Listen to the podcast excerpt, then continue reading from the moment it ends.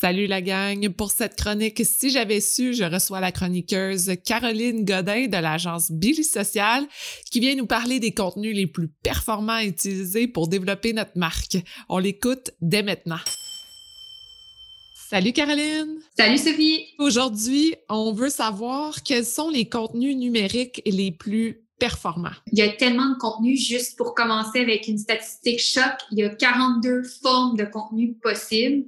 Souvent, les gens ils s'imaginent qu'il y a à peu près une dizaine de contenus, mais en réalité, sur le numérique, il est possible de créer jusqu'à 42 types de contenus différents. On parle de blogs, de GIFs, de vidéos, photos, etc., des white papers. Lorsqu'une marque commence à vouloir investir dans du marketing de contenu, ben c'est sûr que ça peut devenir intimidant, un vrai casse-tête qu'on essaie de démystifier à savoir si on devrait faire les 42 formes de contenu ou est-ce qu'on se concentre sur certains types de contenu plus que d'autres. Moi, pour simplifier la grande question, je me suis euh, posé la question, puis je pense que les marques devraient faire la même chose aussi, c'est de savoir en premier, est-ce qu'on veut faire du contenu dynamique ou statique? Dynamique veut nécessairement dire vidéo. Est-ce qu'on veut que le contenu soit sous forme de vidéo ou non? C'est sûr que la vidéo, c'est ce qui performe le mieux organiquement sur l'ensemble des plateformes sociales, que ce soit YouTube, Instagram, Facebook et ainsi de suite. À partir de là, après ça, il faut savoir est-ce que le vidéo, c'est la bonne forme de contenu?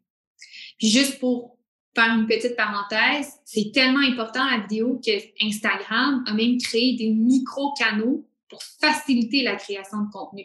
Avec les micro-canaux, de quoi on parle? On parle des stories, des reels, les IGTV, etc. Tout ça, c'est des formes de contenu qui favorisent la vidéo puis qui mettent la vidéo de l'avant.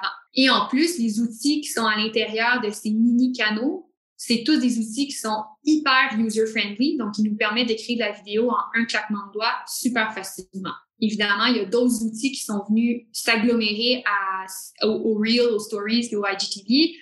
C'est euh, la possibilité d'interagir facilement avec son audience. Donc, on crée des, euh, forums de discussion en, en, ligne qui sont faciles à rejoindre. On peut même discuter en live avec notre audience, tout ça. Donc, évidemment, au fil du temps, ça crée une connexion puis une proximité aussi entre la marque et l'audience. Donc, tout, dans le fond, la vidéo, c'est ce que ça permet de faire. Ça permet de créer une relation de confiance entre la marque et euh, sa communauté. Ça, c'est, ça a une grande valeur.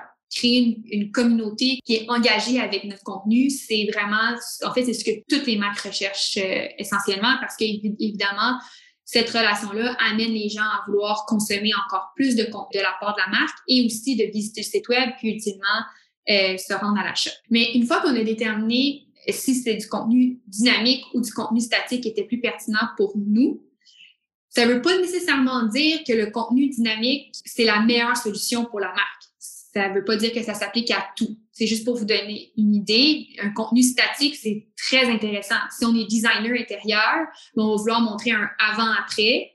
Puis en photo statique, le travail se fait très bien. On montre la photo avant en carousel, puis ensuite on peut swiper à droite, puis on voit le résultat final. Par contre, le contenu dynamique va être intéressant si on veut éduquer, expliquer un concept, montrer le behind the scenes, etc. On a parlé beaucoup de contenu puis de type de contenu.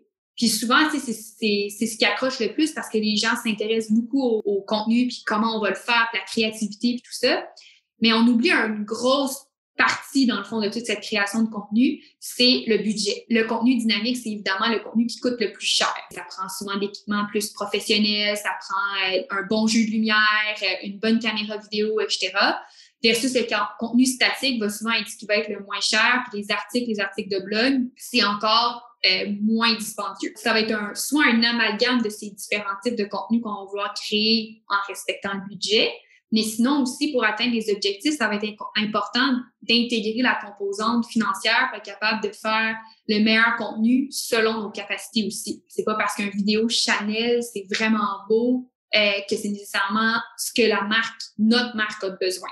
Donc, ça va être important, dans le fond, de savoir la valeur du marketing de contenu dans un modèle d'affaires euh, de marque. Puis à partir de là, ça va être plus facile de déterminer quel type de contenu on veut créer. Ensuite, au-delà de la création de contenu, au-delà de la production du contenu, on oublie souvent euh, qu'il n'y a pas juste le contenu organique, il y a aussi le contenu payant. Dans tout le budget aussi, ça va valoir la peine de prendre une portion de ce budget pour euh, le réserver pour le, le, média payant. À tort, on pense que le contenu organique va nous permettre d'atteindre nos objectifs d'affaires, mais souvent on oublie l'algorithme dans toute la stratégie. D'ailleurs, on en avait parlé un peu plus tôt euh, au mois février ensemble. L'algorithme vient souvent refermer les possibilités parce que euh, Facebook, Instagram et toutes les plateformes sociales, dans le fond, ils dirigent un peu ce qu'ils veulent mettre de l'avant devant nos utilisateurs. Ce qui va être important, évidemment, ça va être d'avoir un, une portion du budget qui est allouée aux médias payants pour maximiser les résultats et avoir un très bon contenu organique. Finalement, j'ai pensé à quelques questions qui, je pense, seraient intéressantes à se poser pour la production de contenu. Premièrement, répondre à la grande question, qu'est-ce que votre utilisateur veut savoir sur notre marque? C'est quoi qui l'intéresse? C'est quoi qu'il veut connaître? Est-ce que c'est un produit qui mérite euh, d'avoir de l'éducation, sur lequel on doit s'informer? Ensuite, quelle est la manière la plus intéressante et efficace pour expliquer ce que l'utilisateur veut savoir? Évidemment, il y a des contenus qui sont plus appropriés pour expliquer certains points, puis il y a d'autres contenus qui sont plus intéressants pour expliquer d'autres points. Fait que si on veut montrer un résultat, mettons pour un produit cosmétique, ben peut-être qu'une vidéo sous forme de reel peut montrer rapidement le résultat qu'on veut atteindre en appliquant le produit. Si, par exemple, on veut expliquer un concept plus abstrait, mais peut-être qu'une vidéo où est-ce qu'on voit une personne parler va être plus facile à écouter pour euh, se faire une idée, se faire une tête sur euh, le service en question. Ensuite, quel est le ton que vous voulez employer? Un ton à l'écrit est représenté différemment qu'un ton euh, verbal. Donc, ça, ça va être important aussi, savoir jouer avec les mots, savoir aussi représenter ce ton-là de façon différente, dépendamment du contenu qu'on utilise. Et finalement, la dernière question, qu'est-ce que vos compétiteurs font dans l'industrie pour répondre aux besoins de l'utilisateur? Donc, je mets un bémol sur cette question-là parce que oui, les compétiteurs, c'est important, ça va toujours être important. Par contre, on a aussi une marque, une, identité propre à soi. ça, c'est vraiment important.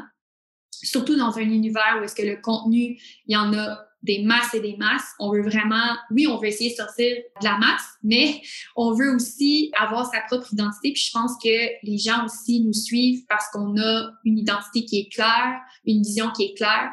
Mais il faut savoir un petit peu aussi qu'est-ce que les compétiteurs font, comment l'industrie se comporte sur euh, le numérique. Ces quatre questions, euh, déjà là, ça peut donner des grandes pistes pour se lancer en, en production de contenu. Génial. Alors, Caroline, si les gens veulent te parler, en savoir un peu plus euh, sur euh, tes services, ils te contactent comment? Vous pouvez toujours euh, m'écrire sur billy.social sur notre compte Instagram ou sinon tout simplement visiter notre site web sur billy.social. Merci beaucoup, Caroline. Merci.